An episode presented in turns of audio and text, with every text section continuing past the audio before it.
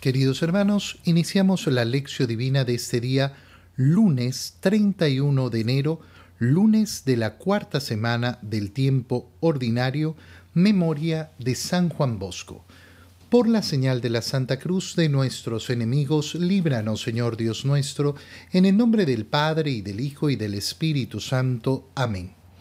Señor mío Dios mío, creo firmemente que estás aquí, que me ves, que me oyes, te adoro con profunda reverencia, te pido perdón de mis pecados y gracia para hacer con fruto este tiempo de lección divina. Madre mía Inmaculada, San José, mi Padre y Señor, Ángel de mi guarda, interceded por mí. Continuando en este día lunes con la lectura del segundo libro de Samuel, estamos ya prácticamente terminando la lectura, leemos el capítulo 15, versículos 13 al 14, versículo 30 y versículo, y perdón, capítulo 16, versículos 5 al 13. En aquellos días llegó un hombre a avisar a David. Todos los israelitas se han puesto de parte de Absalón. Entonces David les dijo a sus servidores que estaban con él en Jerusalén, Huyamos pronto, porque si llega Absalón, no nos dejará escapar. Salgamos a toda prisa, pues si se nos adelanta y nos alcanza, nos matará y pasará a cuchillo a todos los habitantes de la ciudad. Al subir por el monte de los olivos, David iba llorando con la cabeza cubierta y los pies descalzos. Todos sus acompañantes iban también con la cabeza cubierta y llorando. Cuando llegaron a Bajurín, un hombre de la familia de Saúl llamado Semeí, hijo de Huerá. Le salió al encuentro y se puso a seguirlos. Los iba maldiciendo y arrojaba piedras a David y a todos sus hombres. El pueblo y los soldados se agruparon en torno a David. Semeí le gritaba, Fuera de aquí, asesino malvado. El Señor te está castigando por toda la sangre de la casa de Saúl, cuyo trono has usurpado. El Señor ha entregado el trono a tu hijo Absalón, y tú has caído en desgracia, porque eres un asesino.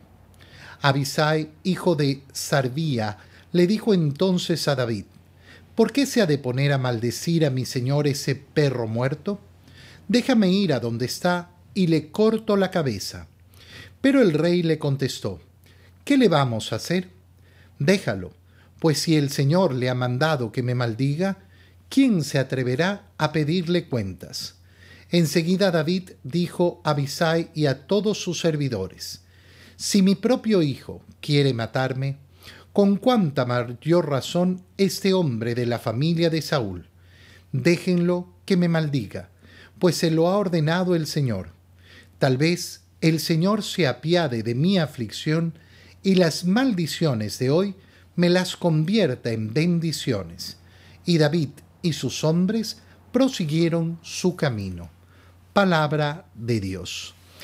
Estamos llegando hacia el final ya de la vida de David y nos encontramos con una situación bastante lamentable en la medida que avanza la historia de David, la historia de David se convierte en una historia bastante trágica en muchos, eh, en muchos sentidos.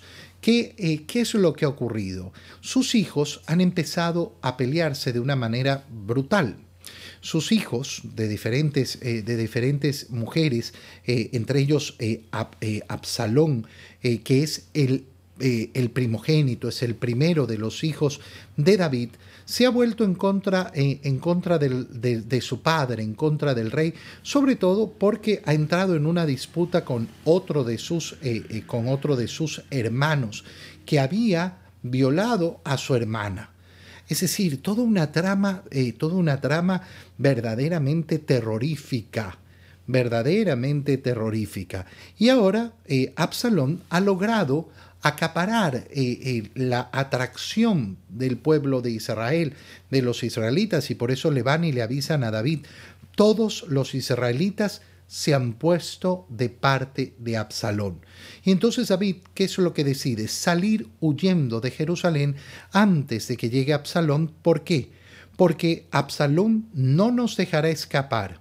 Salgamos a toda prisa para que, eh, para que no nos alcance, porque si lo hace, nos matará y pasará a cuchillo a todos los habitantes de la ciudad. Lo que hace eh, David al huir no es simplemente tener miedo por su muerte, sino que también es el modo de preservar a los habitantes de Jerusalén, para evitar que la guerra se arme en Jerusalén. Esto es algo, eh, algo muy, muy, muy importante y muy llamativo. Ahora, ¿por qué esta situación dentro de la casa de David?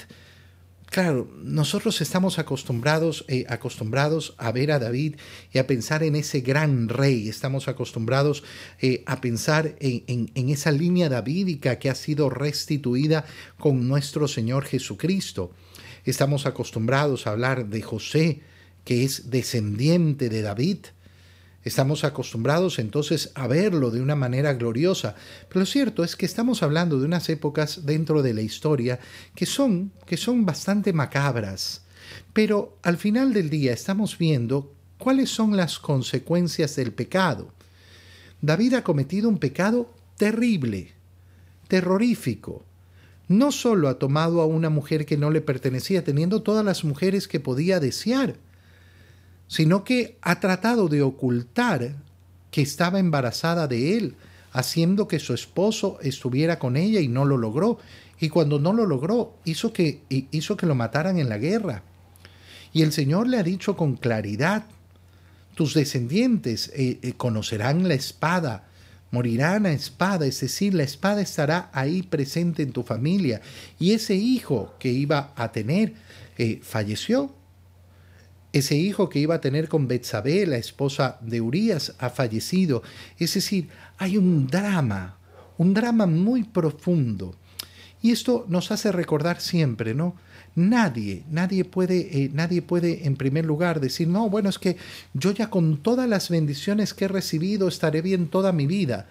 No, mira, la lucha por seguir al Señor no termina hasta el último día.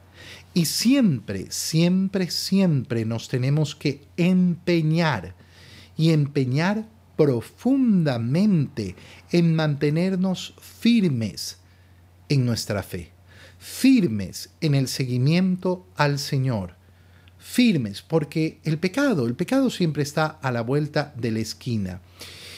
¿Qué hace David entonces? Huye, y cuando va huyendo, cuando va saliendo de Jerusalén al subir por el monte de los Olivos, David iba llorando, con la cabeza cubierta y los pies descalzos. Fíjate qué bonito, ¿por qué? Porque se nos menciona el monte de los olivos. Ese monte de los olivos que conocemos perfectamente, ese monte de los olivos donde al Señor le gusta ir a hacer oración cuando está en Jerusalén, ese monte de los olivos donde van a aprender eh, al, al Señor. Y entonces vemos esa unión de David en el monte de los olivos, llorando con la cabeza cubierta y los pies descalzos. ¿Y qué sucede después en el monte de los olivos? ¿Cómo el Señor va a tomar sobre sí los pecados del mundo entero? Qué verdaderamente precioso, qué verdaderamente bello es ver esa, eh, esa conexión. Cuando llegaron a Bajurín, ¿qué sucede? Un hombre de la familia de Saúl. ¿Quién era Saúl? Saúl era el rey de Israel eh, que eh, ha estado en confrontación con David, que ha muerto no de la mano, eh, no de la mano de David, pero con el cual tuvo esa gran enemistad, no por parte de David, sino por parte de Saúl, ese que había perdido, perdido, ese rey que había perdido el respaldo de Dios y sale al encuentro, este familiar de Saúl, sale al encuentro de David y se puso a seguirlos, y los va maldiciendo y arrojándoles piedras a David y a todos los hombres. Los hombres de David se eh, agrupan en torno a David para, eh, para protegerlo. Este hombre se llamaba Semeí. ¿Y qué gritaba? Fuera de aquí, asesino malvado. El Señor te está castigando por toda la sangre de la casa de Saúl, cuyo trono has usurpado. ¿Cuál es la acusación que le está haciendo este hombre? Mira, has perdido, eh, has perdido, eh, has perdido el reino ¿Por qué? Porque tú mismo lo usurpaste. Es una acusación falsa porque David no había usurpado el reino de Saúl. Pero claro, está este hombre que, de alguna manera, siendo familiar de Saúl, debe haber tenido una posición bastante cómoda y haber pensado, bueno, como familiar del rey estaré siempre bien. Pero perdió, perdió esa posición. Y, y ahora que tiene la oportunidad, ¿qué hace? Maldecir. Maldecir es, eh, es algo tan, tan, tan, tan profundamente miserable tan profundamente miserable. No, no, nuestro corazón nunca, nunca tiene que tender a maldecir a una persona. Jamás. Jamás porque al final del día representa que yo no tengo fe y confianza en el Señor. Yo no tengo para qué maldecir a nadie. ¿Por qué? Porque mm, el juez de todos es Dios. Y no me hace falta nada más. El juicio de Dios sobra y basta. El juicio de Dios siempre sobra y basta. ¿Qué hace uno de los eh, hombres de David? Le dice, ¿por qué se ha de poner a maldecir a mi señor ese perro muerto? Déjame ir hasta allá y cortarle la cabeza. Y David se lo impide. No, ¿qué le vamos a hacer? Si el Señor lo ha, maldado, lo ha mandado que me maldiga, ¿quién se atreverá a pedirle cuentas? Es decir, si me está maldiciendo de parte de Dios, bueno, y además David hace un examen de conciencia muy profundo. Si mi propio hijo quiere matarme, si mi propio hijo, aquel que es sangre de mi sangre, quiere matarme, ¿qué significa? Significa que algo malo he hecho. Oye, a veces a mí me toca escuchar a personas cuando eh, me dicen, ¿no? no, es que mis hijos, eh, tal cosa, y mis hijos eh, me, han, dado la espalda y mis hijos... Mira, uno primero tiene que reflexionar. Claro, el hijo puede ser un malvado que está respondiendo muy mal a todo el cariño, a todo el amor, a todo lo infinitamente bueno que hayan hecho los padres.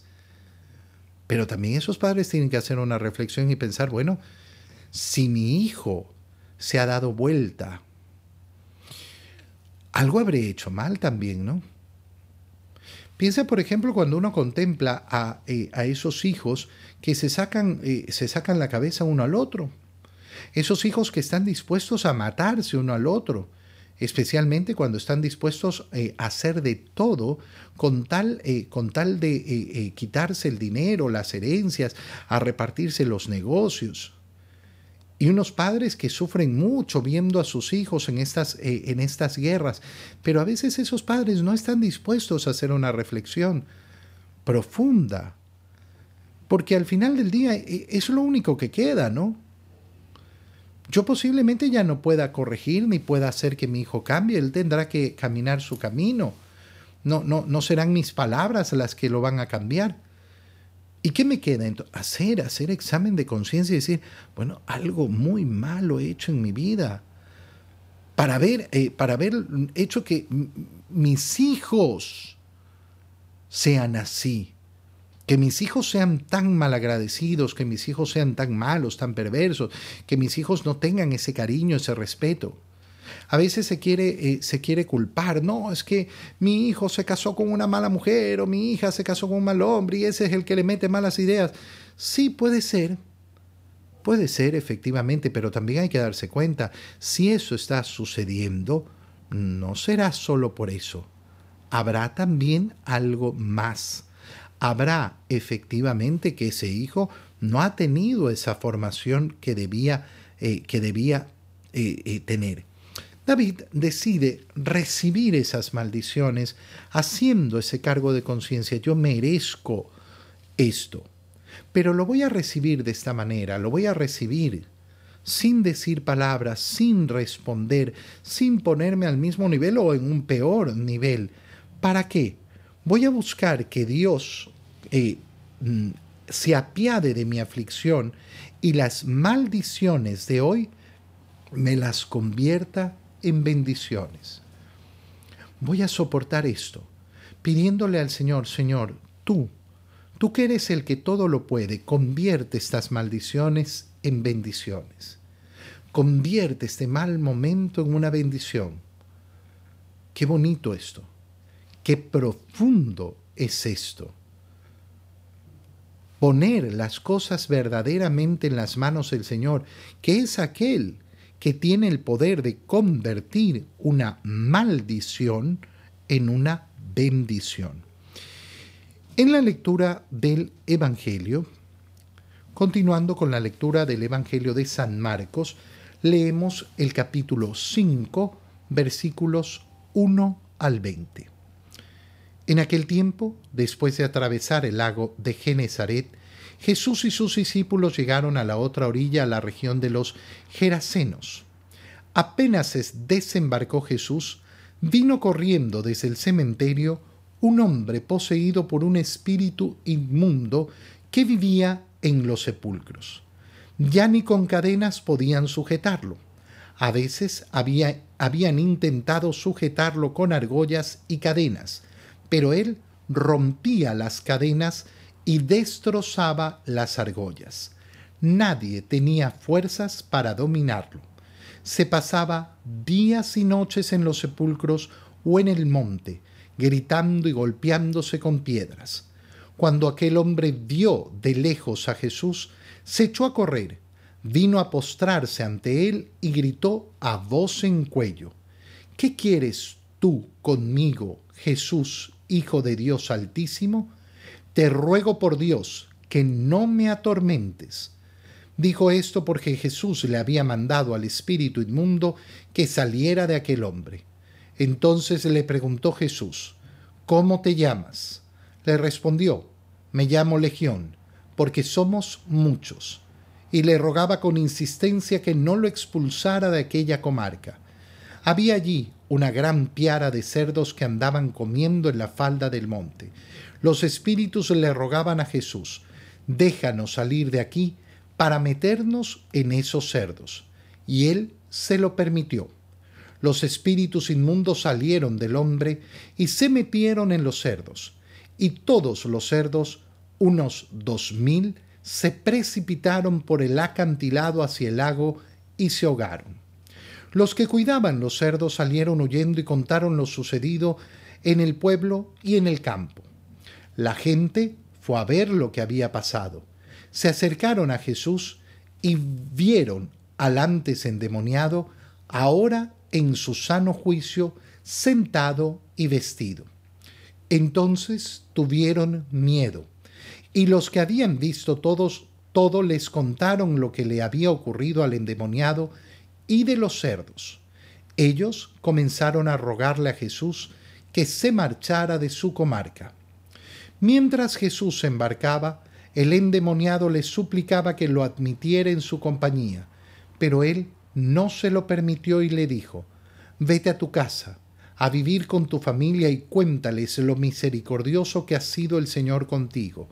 Y aquel hombre se alejó de ahí y se puso a proclamar por la región de Decápolis lo que Jesús había hecho por él. Y todos los que lo oían se admiraban. Palabra del Señor.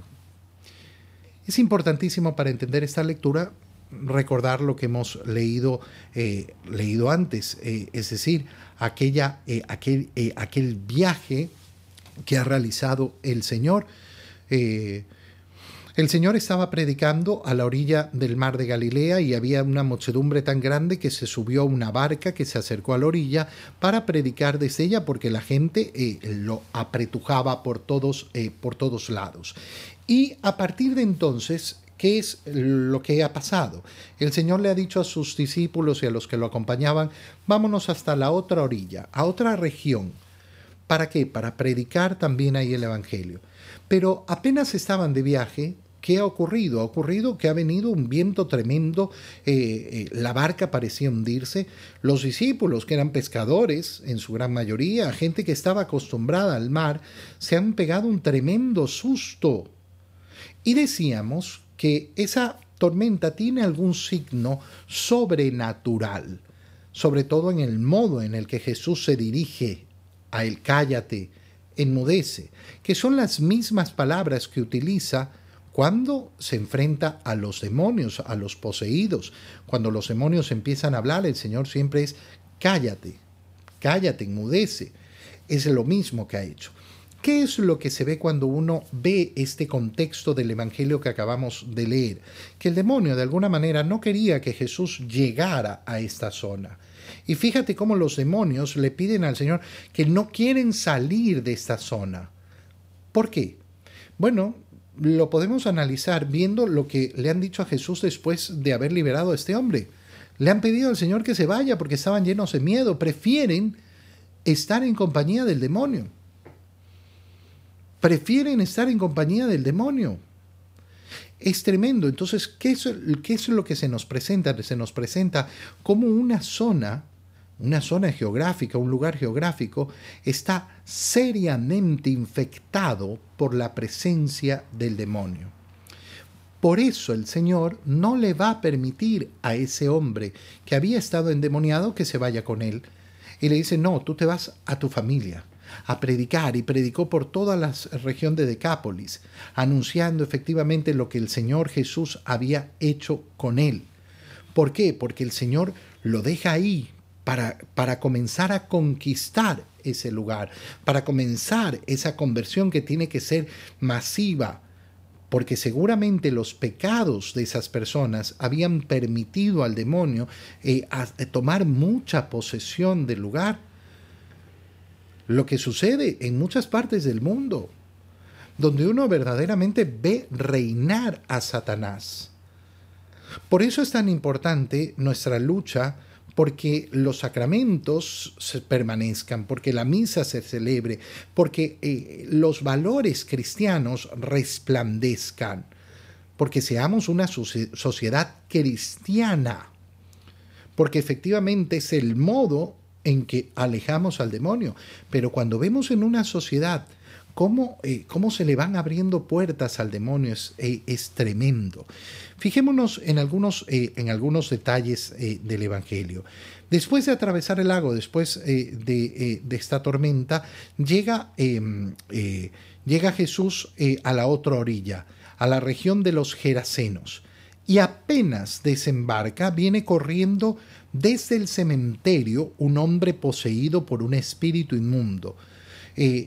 No se trata aquí ni, de una enfermedad, ni de una paranoia, eh, ni de un esquizofrénico. No, no, se trata de un poseso, poseído por el demonio. ¿Cómo se manifiesta esa posesión? Bueno, se manifiesta sobre todo con una fuerza brutal.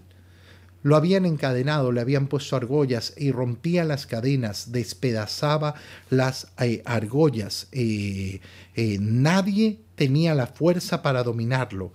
Y este hombre se pasaba los días y las noches en los sepulcros o en el monte, gritando y golpeándose con piedras. Tenemos efectivamente una posesión dramática, dramática, una posesión muy fuerte y efectivamente lo vamos a ver en la, en la lectura. Cuando aquel hombre vio a Jesús de lejos, se echó a correr y vino a postrarse ante él. Fíjate bien, la autoridad y el dominio de Jesús. El demonio al ver que ha llegado Jesús sabe que está vencido. Sabe perfectamente que está vencido, que no tiene absolutamente nada que hacer. Y va a reclamar, ¿qué quieres tú conmigo, Jesús, Hijo de Dios? Sabe quién es Jesús. Hijo de Dios Altísimo, te ruego por Dios que no me atormentes. El demonio está rogando, está haciendo una imploración, está haciendo una oración. No, no, no, no, no, el demonio no está haciendo propiamente una oración. Está fingiendo y mintiendo, pretendiendo hacer una súplica.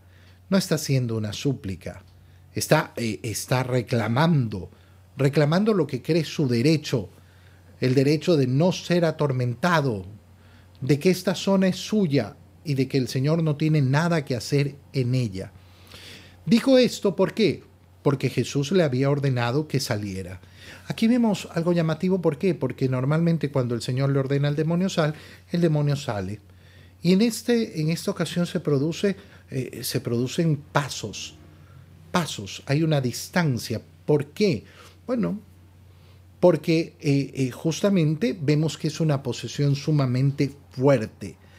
Jesús entonces le pregunta, ¿cómo te llamas?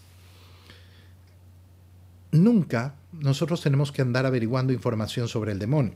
Nunca. Solo, eh, solo, dentro del rito de exorcismo se permite al exorcista, quien tiene efectivamente la potestad para realizar un exorcismo, pedir información. Y pedir información no por curiosidad, no por conocer, ay, conocer eh, qué tipo de demonio es, qué cosa. No, no, no, no. Ninguna curiosidad. Ninguna, ninguna curiosidad malsana. Lo que se quiere que es tener el dominio justamente a través de la autoridad de nuestro Señor Jesucristo. ¿Para qué? Para poder producir el bien a esa persona. Como vemos, esta liberación se produce por etapas, por etapas. Y entonces el Señor le pregunta, ¿cómo te llamas? Me llamo Legión.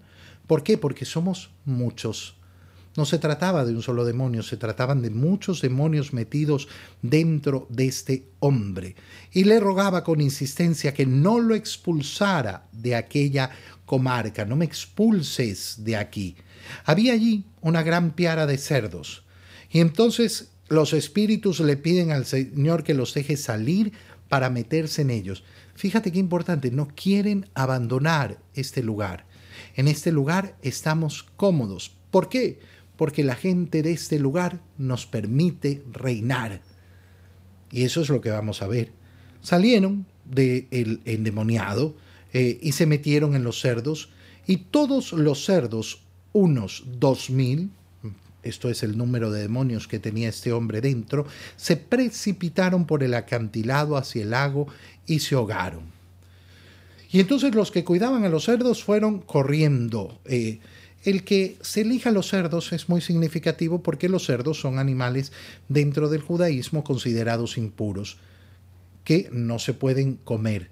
Después ya vendrá, lógicamente, eh, el, Señor eh, en, su revelación a decirnos, eh, a decirnos, no, mira, no hay nada impuro en la creación.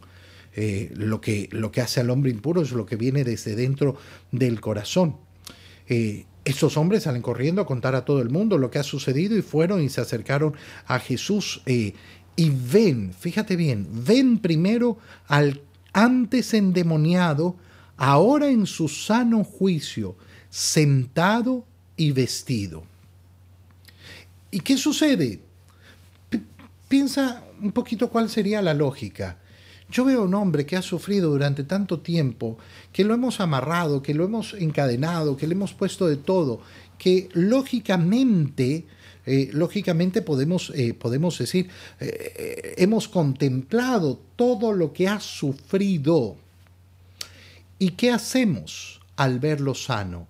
Nos alegramos, esto sería lo normal, pero esta gente se llena de miedo. Se llena de miedo, se llena de profundo miedo. Eh, y los que habían visto todo eh, les cuentan y ellos comenzaron a rogarle a Jesús que se marchara. No te queremos aquí. No te queremos aquí. Tú y yo en este momento podemos elevar nuestra oración al Señor y decirle, Señor, yo sí te quiero aquí, conmigo. Yo sí te quiero siempre conmigo, a mi lado. Yo sí te quiero conmigo a mi lado, nunca lejos de mí. Nunca lejos de mí. No quiero expulsarte fuera de mí. Nunca, ni una palabra que te, que te, que te bote. Todo el contrario, Señor, ven a estar conmigo. Déjame estar a tu lado. Déjame siempre gozar de tu compañía porque en ti, Señor, yo confío y confío plenamente. Qué bonito decirle estas palabras al Señor y después darse cuenta como el Señor le dice, anda, anuncia a tu familia, anuncia a tu familia, convierte a tu familia, anuncia cuán bueno es el Señor. Señor, permíteme a mí también anunciarle a todos cuán bueno eres tú. Te doy gracias, Dios mío, por los buenos propósitos, afectos e inspiraciones que me has comunicado en este tiempo de lección divina. Te pido ayuda para ponerlos por obra. Madre mía Inmaculada, San José, mi Padre y Señor, Ángel de mi guarda, interceded por mí. María, Madre de la Iglesia, ruega por nosotros. Queridos hermanos, que tengan todos un feliz día.